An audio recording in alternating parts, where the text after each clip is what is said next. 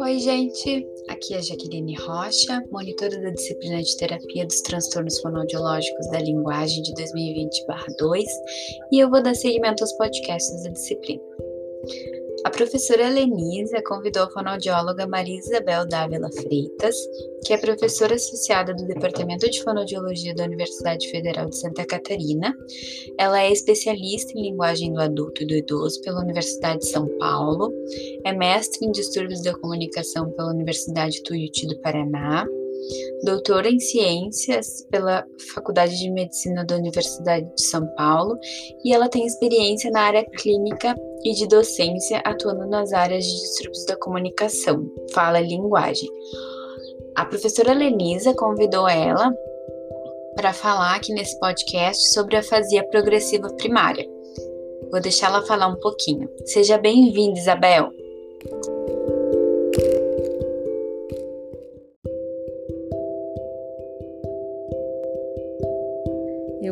Quero te agradecer pelo convite e te parabenizar por esse projeto tão legal de podcasts. Eu até já escutei alguns que estão lá disponíveis e vou indicar para as pessoas, porque eu achei muito legal essa ideia de pequenos trechos, né? Para que a gente possa, num deslocamento, estar tá escutando e aprendendo uma coisa nova, relembrando assuntos. Eu gostei bastante desse formato. E eu hoje vim aqui para falar de um tema que eu me debrucei no último ano bastante, que é a intervenção fonoaudiológica de pacientes com afasia progressiva primária, com APP, né, que a gente chama. Foi o tema do meu pós-doutorado e a gente vai conversar um pouquinho, né, hoje sobre isso.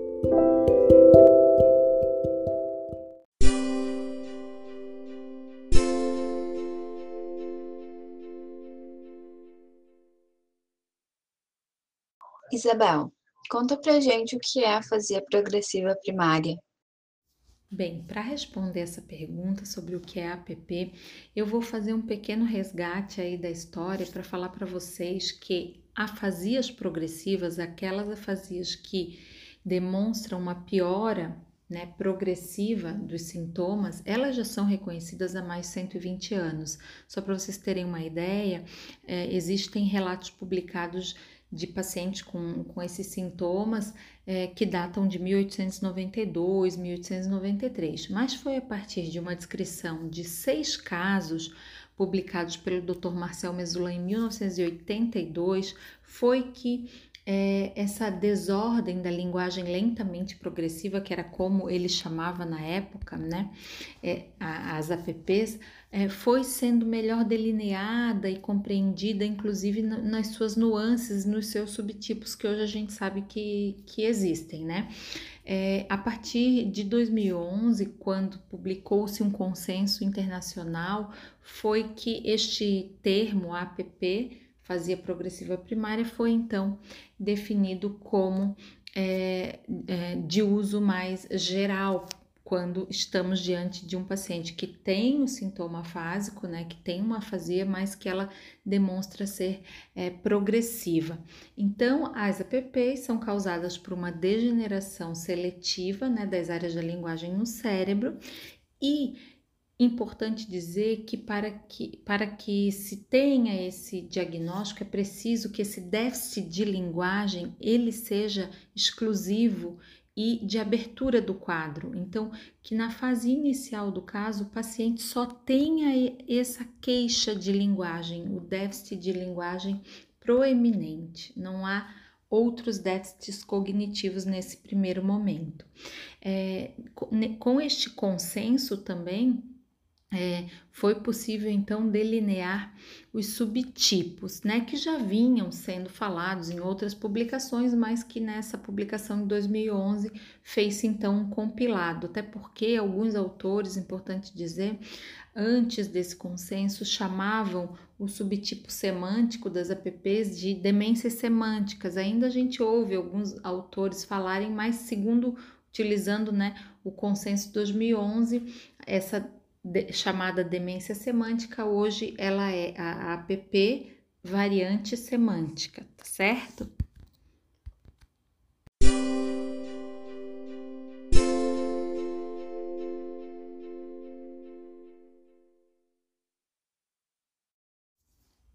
Então, para eu não deixar de falar de todas as variantes ou subtipos das apps, eu vou falar para vocês então agora brevemente.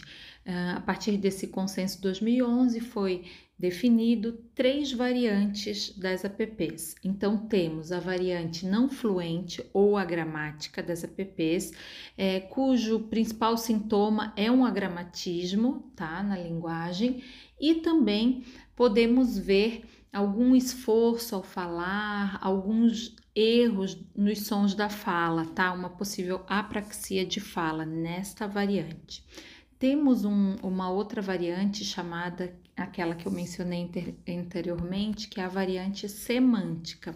Na variante semântica, é, dois aspectos centrais de linguagem devem estar presentes, que são o déficit de nomeação por confrontação e o prejuízo na compreensão de palavras simples, que é bem proeminente nesta variante da APP, na variante semântica. E por fim, temos um terceiro, uma terceira variante descrita, que é a variante logopênica. Nesta variante, os aspectos principais que devemos observar nos pacientes são um déficit de recuperação de evocação né, de palavras na fala espontânea e na nomeação e uma falha de repetição de sentenças né, e frases, enfim.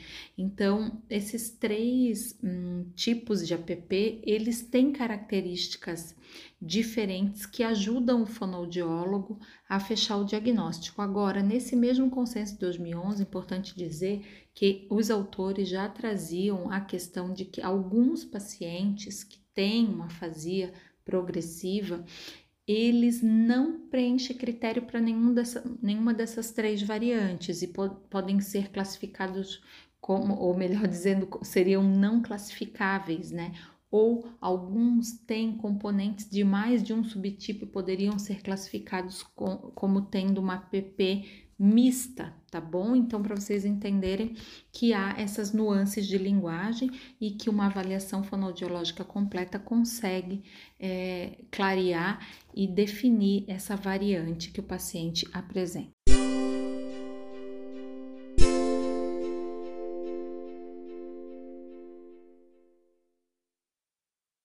Qual o papel do fonoaudiólogo no atendimento dos pacientes com afasia progressiva primária, Isabel? O fonoaudiólogo ele tem um papel primordial de grande destaque na assistência do paciente com APP, porque o principal sintoma do paciente é o distúrbio de linguagem, né? Depois, com a evolução da doença, como ela é neurodegenerativa, é, vão acontecendo outros acometimentos e outras necessidades do paciente, mas inicialmente o paciente chega com a queixa de linguagem, né? De fala, de linguagem, enfim.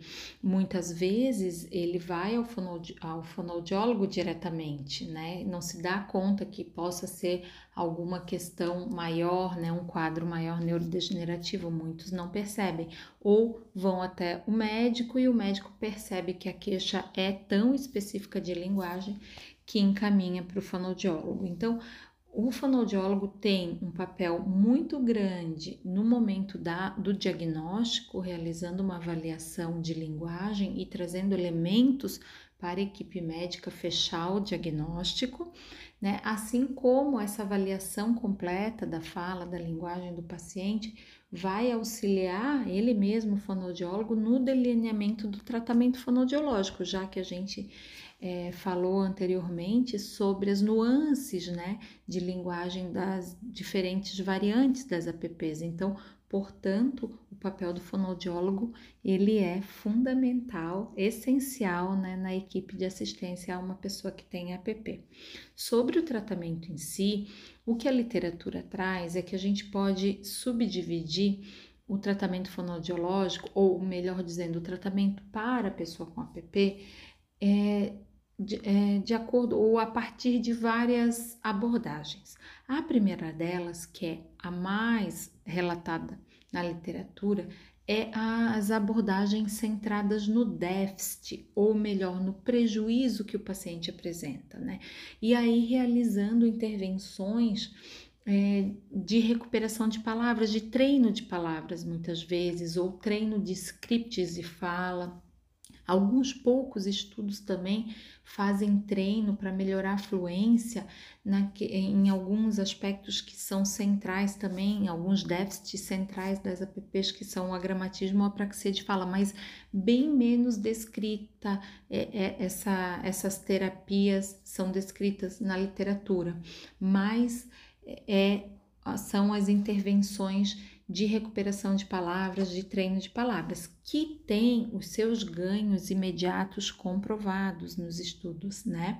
Contudo, o que se discute são o quanto que treinar palavras isoladas, né, vai se vai repercutir no dia a dia do paciente, vai auxiliá-lo na sua comunicação e por quanto tempo esses ganhos permanecem depois que o paciente para o treinamento é, com o fonoaudiólogo, né? Isso vem sendo discutido, mas é, são as abordagens centradas no déficit aquelas mais relatadas na literatura. Depois temos as abordagens compensatórias, né? Que buscam um foco de comunicação funcional, de a gente treinar habilidades de comunicação do paciente que ainda estão ali é, remanescentes, que ainda estão preservadas e treinando essas habilidades, você já pode lançar mão de algum apoio de comunicação alternativa se for necessário, tá? Pode é, cursar com estratégias de comunicação alternativa ou não. Então, essas, aborda essas abordagens compensatórias, elas têm como objetivo a manutenção da conversa, da comunicação, do uso da comunicação no dia a dia do paciente e especialmente colocando como é, um elemento ativo dessa abordagem um parceiro de comunicação do paciente, que pode ser um familiar, um cuidador, um amigo, enfim, alguém que o paciente dialogue na sua rotina diária, no seu dia a dia, porque esta pessoa, este parceiro de comunicação, ele será convidado a participar dessa intervenção para que também compreenda né, todas as barreiras, os facilitadores, as dificuldades é, do dia a dia da comunicação do paciente, como a gente pode manter a funcionalidade dessa comunicação. Então, o foco dessa abordagem compensatória é completamente diferente daquela anterior, a primeira que eu falei, que é um treino focado só no déficit, na falha que o paciente apresenta, tá? Aqui nós estamos trabalhando com o que é remanescente, com o que está preservado para estimular e manter né, o maior tempo possível a comunicação funcional do paciente. Uma terceira abordagem é, relatada para as pessoas com APP são os grupos de apoio à educação. Então, são grupos construídos com base nas necessidades das pessoas que compõem aquele grupo naquele momento, que podem ser grupos só de pessoas com APP, grupos só de familiares de pessoas com APPs ou grupos de díades mesmo, então o familiar e a pessoa com APP. Então, são grupos que oferecem oportunidades para se praticar a comunicação entre essas díades ou entre os próprios pacientes, ou pode ser só numa abordagem mais socioeducativa com os familiares, né, trazendo informações sobre a doença e todos os seus desdobramentos. Então, é, na verdade, a configuração desses grupos ela é talhada, né, delineada de acordo com a, a característica, com o perfil dos seus participantes. Mas se tiver paciente participando, né, ele pode ser um grupo que tem objetivos somente linguísticos e comunicativos, mesmo para praticar a comunicação e habilidades linguísticas, ou pode até é, ter outros objetivos que não só esses que eu mencionei, porque podemos é, ter um grupo cujos mediadores não sejam só fonoaudiólogos, sejam outros profissionais da saúde, né? Pode ser um grupo multidisciplinar com psicólogos e outros profissionais envolvidos. E temos um, ainda um outro modelo é, mais atual e pouco é, ainda em uso, talvez porque ele seja tão excepcional e delineado para cada um dos pacientes, mas é um modelo terapêutico que a gente chama que tem uma abordagem centrada na pessoa.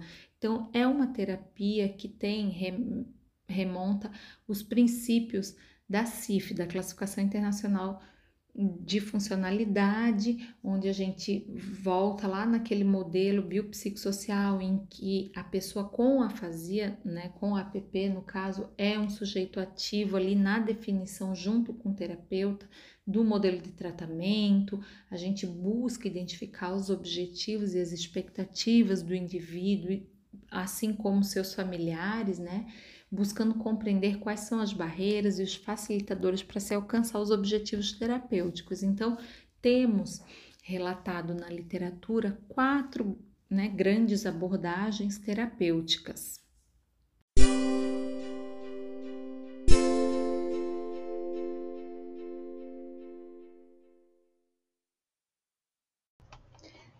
Na tua pesquisa de pós-doutorado, você desenvolveu um programa terapêutico para APP Fala um pouco pra gente como que foi. Sim, na minha pesquisa de pós-doutorado, eu desenvolvi um programa terapêutico fonoaudiológico intensivo para melhorar a comunicação funcional de pacientes com afasia progressiva primária. Então, como eu cheguei né, nessa ideia?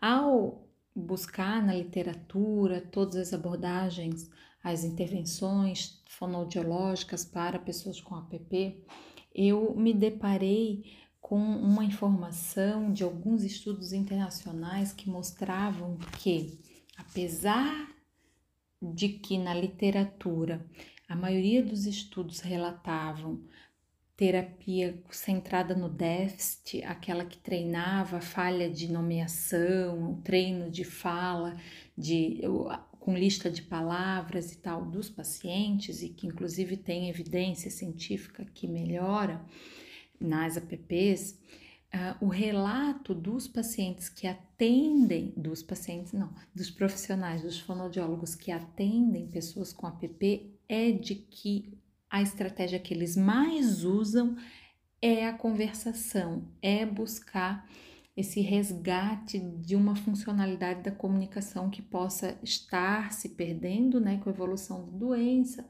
ou uh, é, já ter sido perdida por alguma questão de desinformação da família, dos cuidadores, de achar que não dá mais para conversar com o paciente. Então, ao me deparar com essa informação de que a maioria dos fonoaudiólogos usam essa estratégia de comunicação funcional na, na sua prática diária com pacientes com APP e lendo na literatura que uma das abordagens para APP é aquela abordagem compensatória com, compensatória com foco na comunicação funcional, eu achei, poxa, se no relato da prática clínica dos pacientes é o do, dos, dos profissionais, perdão, nos fonoaudiólogos é o que eles mais fazem, eu vou tentar né, delinear de forma metodológica é, um, um programa que tenha como foco a comunicação funcional.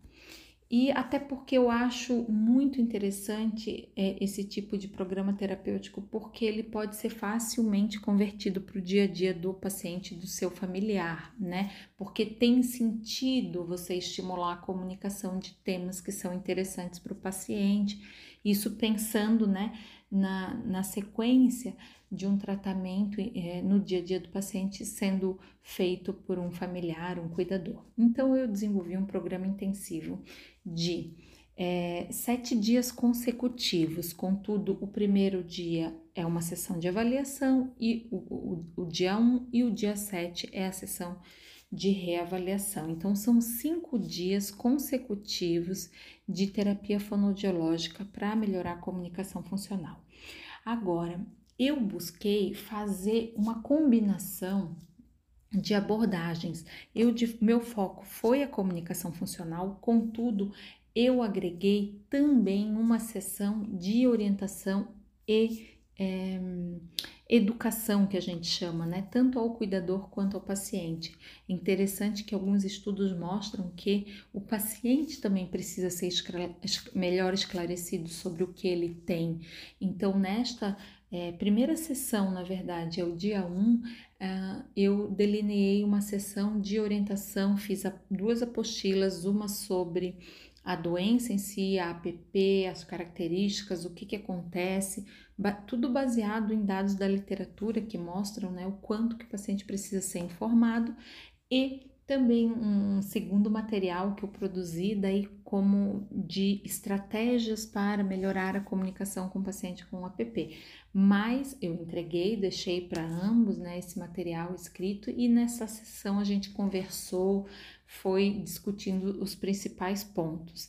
E depois do dia 2 ao dia 5, então quatro sessões de desenvolvimento de um discurso, facilitar a efetividade comunicativa do paciente, melhorar a comunicação do parceiro de comunicação, dar estratégias, né?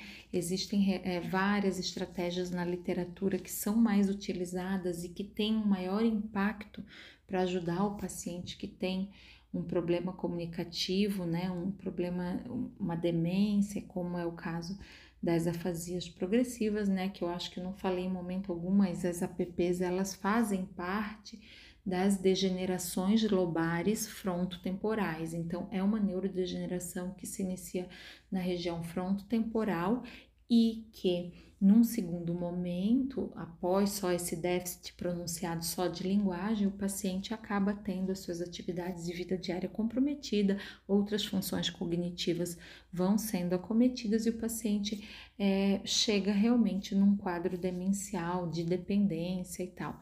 Mas num primeiro momento, os pacientes leves e até alguns moderados, a gente consegue fazer esse tipo de tratamento que eu fiz, é, trabalhando com o que, eu, o que eu chamei já em algum momento anterior aqui com vocês da díade, né? Ou seja, dessa dupla é, pessoa com app e parceiro de comunicação, fazendo, é, trazendo durante a sessão é, temas de interesse do paciente, é, fotos, álbum de fotografias dele, e junto a isso a gente vai trabalhando estratégias para melhorar a comunicação do, do paciente e do cuidador, tirando dúvidas do cuidador, dando exemplos. E numa das sessões a gente é, estimula as funções comunicativas da linguagem, então função é, regulatória, instrumental, narrativa, heurística, imaginativa. Vou trazendo elementos para desencadear esses vários tipos de discurso e sempre em todas as sessões orientando o parceiro de comunicação, apontando algumas coisas que ele pode melhorar. E foi, foi assim que, que a, eu entendi que seria interessante num modelo intensivo. O modelo intensivo também ele é um pouco inovador, porque na maioria das vezes, e até pensando no nosso país, o que a gente mais vê são é, modelos de terapia a longo prazo e num formato estendido, né? Só que quando eu fui estudar toda a questão da neuroplasticidade, eu resgatei aqueles princípios da neuroplasticidade, um deles é a intensidade e a repetição do treino, né? Então, por isso eu propus esse programa de terapia intensiva, pensando que durante sete dias, é, tendo a presença de um fonoaudiólogo de forma consecutiva e especialmente cinco dias de terapia, é, poderíamos potencializar né, essa estimulação da comunicação funcional. Foi muito interessante. Todos os dias o parceiro de comunicação tinha uma tarefa para ele utilizar algumas das questões que a gente trabalhou em terapia no restante do dia, para que no outro dia ele me relatasse.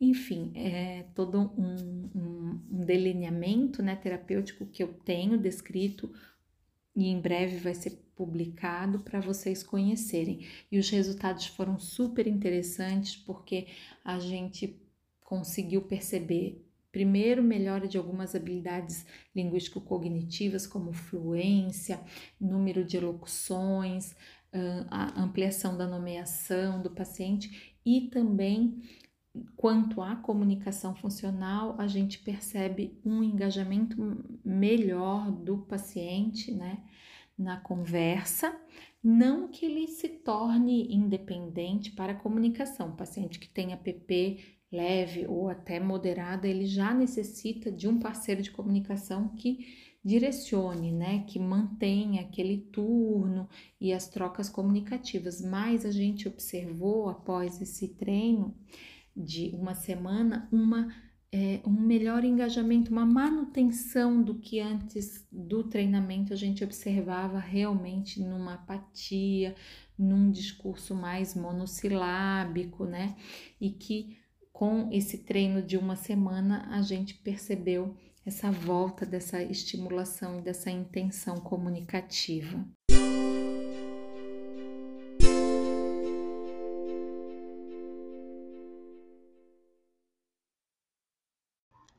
Se o fonoaudiólogo pode colaborar tanto com esses pacientes, por que será que poucos pacientes com APP chegam ao fonoaudiólogo?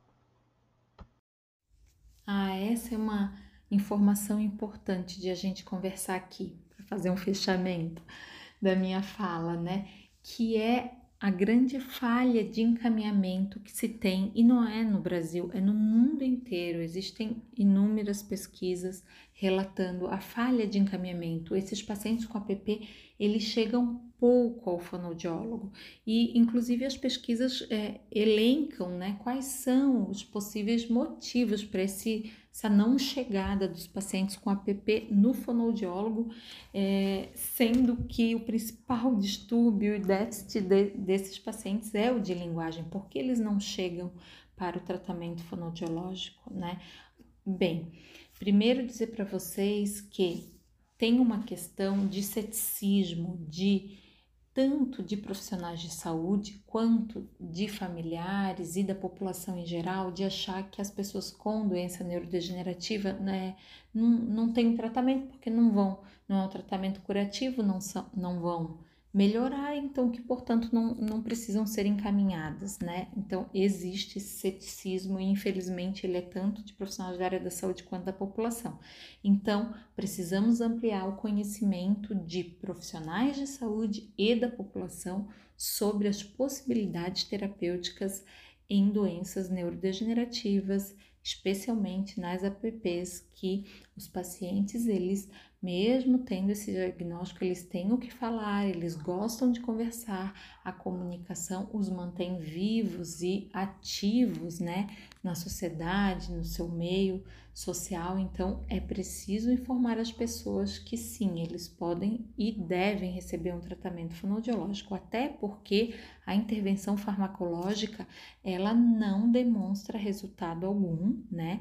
Ah, os pacientes com APP, eles são medicados para é, controle de outros sintomas que não o distúrbio de linguagem. Então, não havendo uma intervenção farmacológica, é seria, né, melhor dizendo, óbvio que a intervenção não farmacológica, aquela que envolve né, uma abordagem comportamental, como é a nossa, é, é, deveria ser indicada, mas é pouco indicada mesmo, então precisamos ampliar essa, esse conhecimento das pessoas. Além disso, há uma falta de centros especializados, né? Vamos falar no nosso Brasil, no nosso país, mas também no exterior, de centros especializados para o diagnóstico. Realmente, o diagnóstico de APP não é simples e não é, é facilmente identificado por qualquer médico.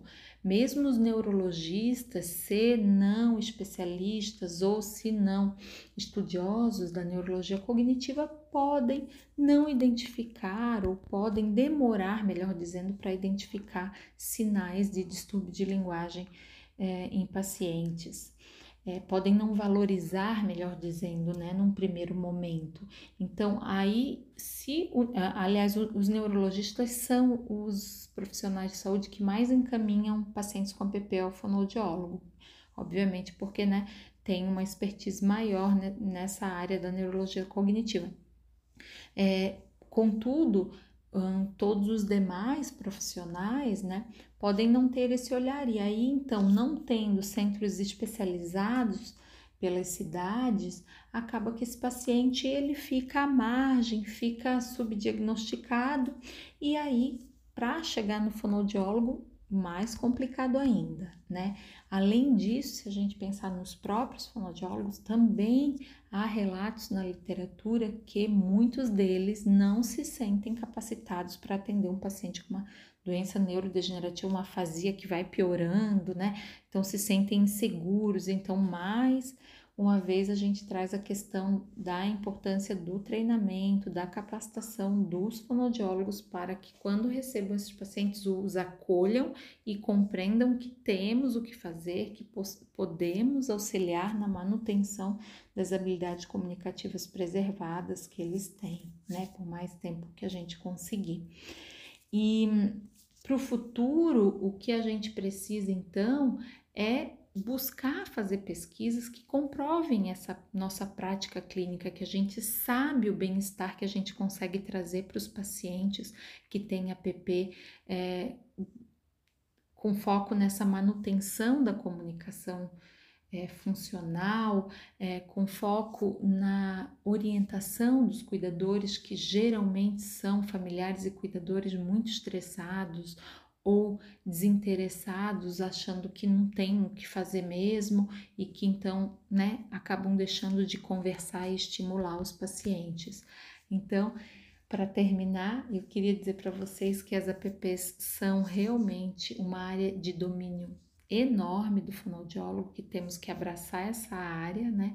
Mas é preciso bastante estudo para que a gente cada vez mais fortaleça a nossa prática e comprove o nosso fazer fonoaudiológico.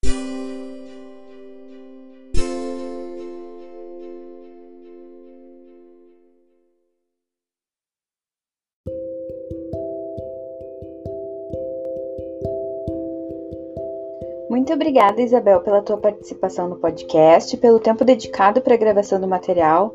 Acho que vai ser um conteúdo muito rico e muito aproveitado pela turma. Obrigada novamente. Um abraço.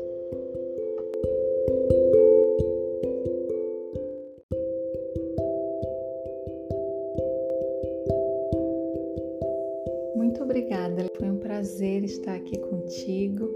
Espero que todo mundo goste. Eu fico à disposição para dúvidas que vocês tenham e que a gente possa se encontrar em outro momento para falar de outro tema tão interessante quanto esse. Um abraço.